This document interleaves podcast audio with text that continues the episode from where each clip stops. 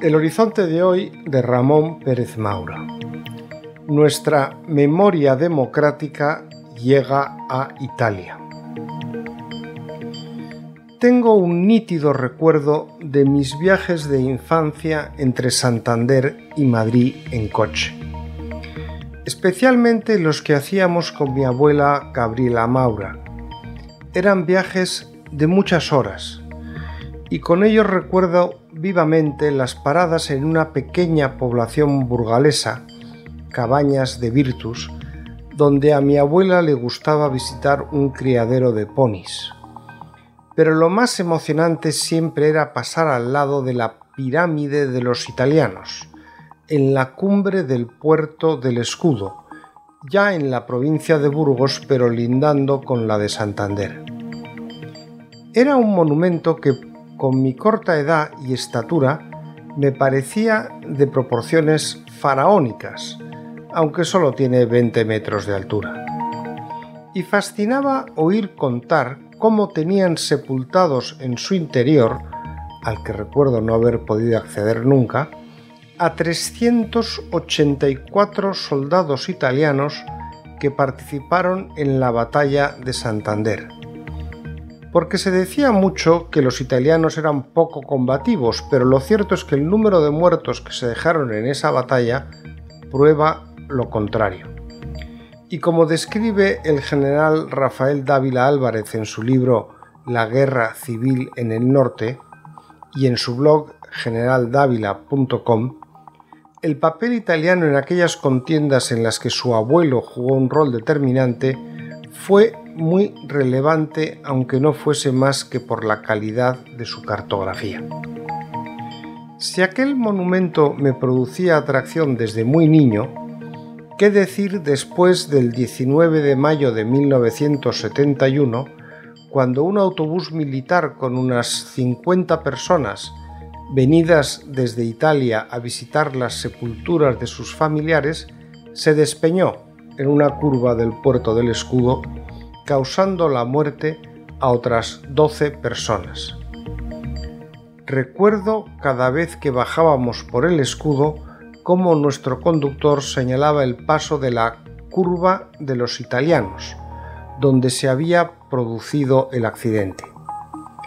A raíz de esa desgracia, las autoridades italianas decidieron llevarse sus muertos de allí en 1975.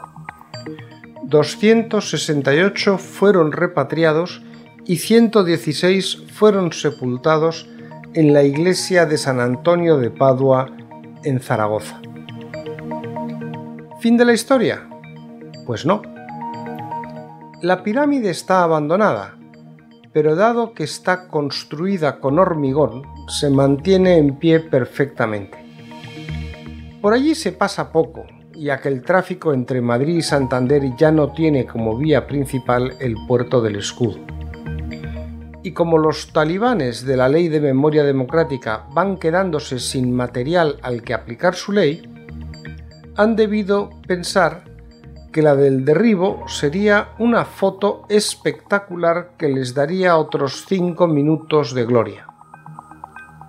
Y qué lástima para ellos que los muertos del Corpo Truppe Volontaire que vinieron a luchar en la guerra civil al lado de los nacionales ya no estén allí, porque les hubieran aplicado su ley de memoria democrática con rotundidad con lo que le gusta a esta gente desenterrar muertos de mausoleos relevantes. Y en este caso hay que reconocer que es altamente probable que un porcentaje relevante de los muertos sí que fueran fascistas. ¿A qué negarlo? Pero hay un pequeño problema. El pasado 14 de febrero, el senador de la República Italiana, Roberto Menia, interpeló a los ministros de Defensa Guido Crosetto y de Cultura, el periodista Gennaro San Giuliano, para pedir que el gobierno italiano proteja el monumento a la memoria de sus mayores. La cosa se complica por varias razones. La primera de todas es que el monumento es propiedad de la República Italiana. Y no veo yo probable que la titular de ese gobierno hoy, Giorgia Meloni, se muestre indiferente a este intento de arrasar un monumento que es parte indiscutible de su historia. Añadamos a ello que el senador Menia, igual que el ministro Crosetto, son miembros de Fratelli de Italia, el partido de la primer ministro, y ya tenemos una pista de cómo esta ley de la memoria democrática nos puede crear un buen problema con nuestros hermanos italianos. Se admiten apuestas. Yo voy a sacar entradas para asistir al espectáculo en primera fila.